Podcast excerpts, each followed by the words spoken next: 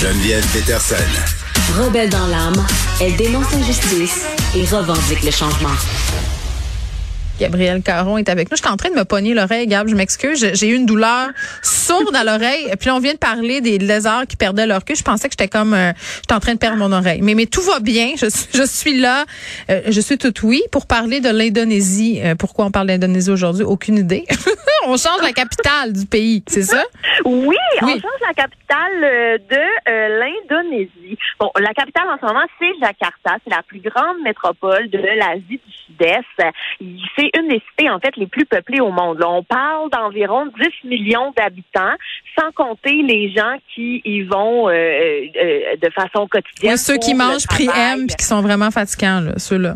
oui, ceux-là, exactement. Ah, Et là, on va changer la capitale de place. OK, pourquoi? En fait, euh, euh, parce que ben là, je, je, suis désolée pour tous les gens qui font de l'éco-anxiété. Oh non non non non, je suis pas prête aujourd'hui là. On déjà c'est déprimant. On va oh non, ok ouais, vas-y, je t'écoute. Mais euh, c'est vraiment, voyons, excuse-moi. Est-ce que, est que, ton oreille est en train de tomber toi aussi? C'est ça qui Mais non, c'est parce qu'en toute sincérité, là, moi je suis en route pour le Saguenay en ce moment. T'es dans ton auto? Je suis arrêtée dans une halte routière pour vous parler. T'es-tu à l'étape? T'es-tu à l'étape dans le parc des Laurentides? si oui, va t'acheter tout de suite un chip au ketchup mium mium et euh, du fromage en crotte boivin. C'est-tu là ben, que t'es? Suis pas rendue en ce moment, mais dès que j'arrête à l'étape, je te promets que je vais aller m'acheter ces deux items-là et euh, prendre une photo et les déguster. Ah, j'ai tellement hâte. Je, vais rester euh, vraiment scotché à mon téléphone. Mais revenons donc à l'Indonésie et aux ben facteurs environnementaux qui font qu'on révolutionne sa géographie. Ben oui, en fait, on change la capitale de place parce que pour des raisons environnementales. Parce que en ce moment, Jakarta est devenu irrespirable, saturé de pollution, ben exposé aussi aux catastrophes naturelles. Parce que il y a des inondations, euh, y a, ça va vraiment. Non, mais je ris parce que Fred arrête pas d'hocher de la tête en disant oui, oui, oui, c'est terrible. Qu'est-ce qui est en train de se passer? Est-ce que ça va être comme dans Don't Look Up, puis on va tout prendre une petite navette pour un monde meilleur? Tu on va se faire congeler, puis rendu là-bas, va se faire manger par un gros dinosaure bizarre? Enfin là, ça, j'avoue que j'ai pas la réponse. Mais moi, ce que je trouve fou là-dedans, c'est qu'ils changent la capitale de place pour des raisons environnementales. Mais la nouvelle capitale, ils vont la créer de toutes pièces. C'est-à-dire, c'est une ville qui n'existe pas? Exact. C'est hein? une ville qui n'existe pas et qui vont faire sortir de terre carrément. ça, c'est environ, ça, c'est écologique créer une ville, là, ça, là, c'est vraiment, là, c'est un plan vert incroyable.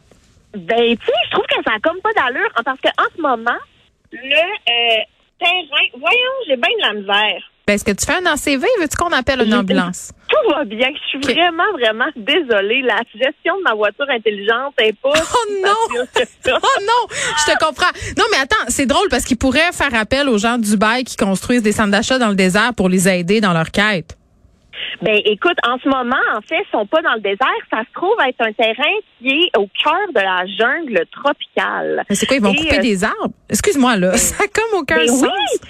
Ben, j'ai l'impression que oui, parce que je veux dire, ils peuvent pas juste construire un dôme en haut de la jungle. Et on parle d'un projet de 33 milliards de dollars. OK. Ben écoute, et supposément euh, zéro émission. Mais on ben dirait que j'ai plein de la misère à croire à ça. On dirait que supposément est le mot le plus important de ta phrase. Euh, oui, absolument. Et là, on parle, c'est ça, que le déménagement pourrait prendre entre 15 à 20 ans. Je trouve que ça n'a pas d'allure. En plus, ils vont appeler la nouvelle ville en français, qui, veut dire archipel. Donc, Nusantara. Mais l'archipel, euh, c'est pas des îles, un archipel? C'est moi qui est comme euh, sémantiquement fourré? Oui, oui, absolument. C'est euh, c'est des îles. Peut-être qu'ils vont faire ça en référence à Jakarta, qui se trouve sur une île en ce moment. Et je je pourrais pas t'expliquer le choix du nom là, mais je trouve que tout ce projet-là est pas. C'est comme c'est comme pas un bon plan. Ok. Là, il y a ma mère, Gam. Oui. Ah oui. Je me fous un peu de l'Indonésie en ce moment. là. Ma mère me texte parce que à. Elle dit, moi, elle voudrait juste attirer notre attention sur un fait vraiment d'une importance capitale, puis je pense que les gens ont le droit de savoir, là, c'est qu'à l'étape, désormais, le restaurant, c'est chez Georges. Et je sais pas si tu le ah! sais, je sais pas si tu es familière avec le mythe Saguenay, mais chez Georges, c'est comme un temple du bon goût. C'est sur la rue Racine.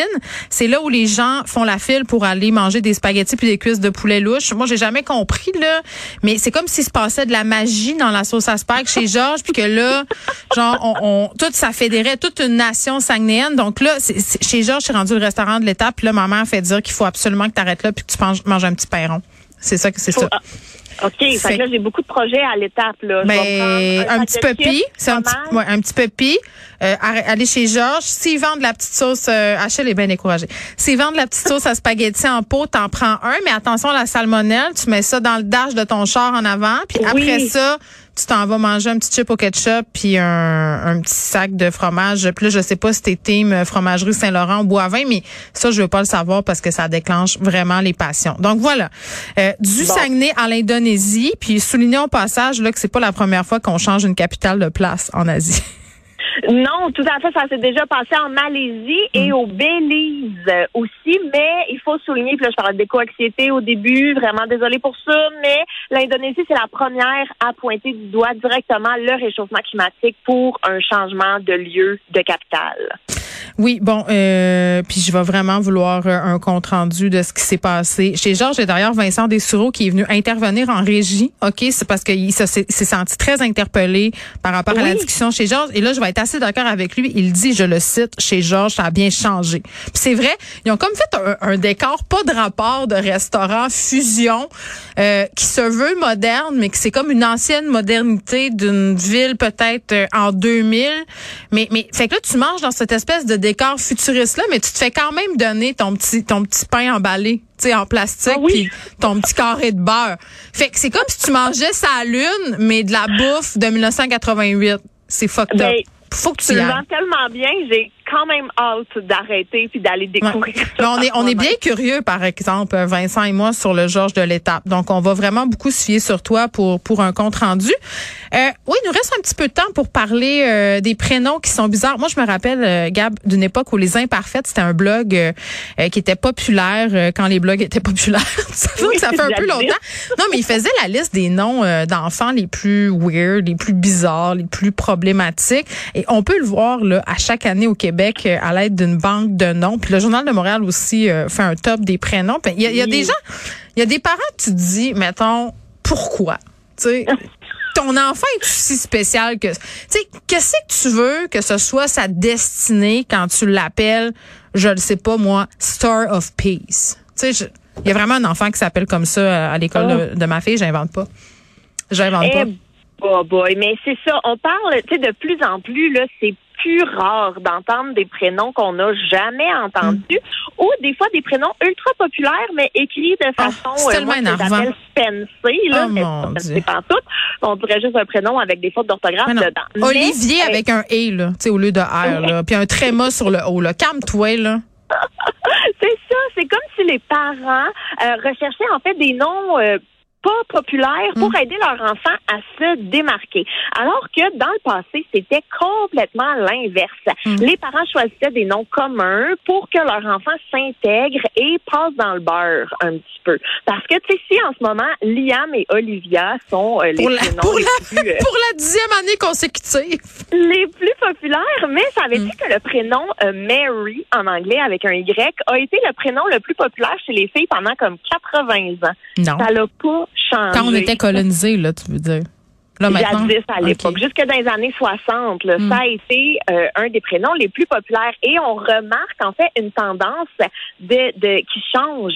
Parce que dans les top 10 des prénoms les plus populaires hmm. pour les garçons et les filles, mettons, dans les années 50, c'était 28% des enfants qui avaient un nom dans le top 10. Alors qu'aujourd'hui, on parle de seulement 7% des enfants qui ont un prénom dans le top 10.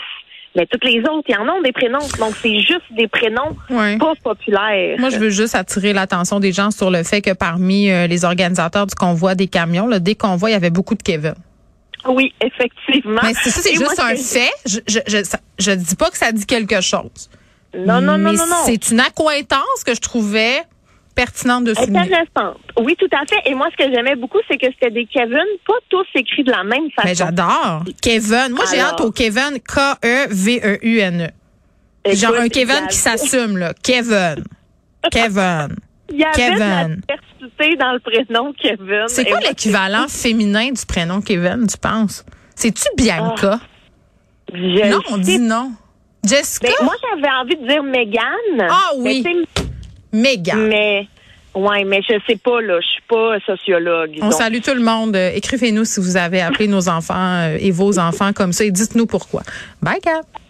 Salut. Ah ouais, Kevin, si continue comme ça.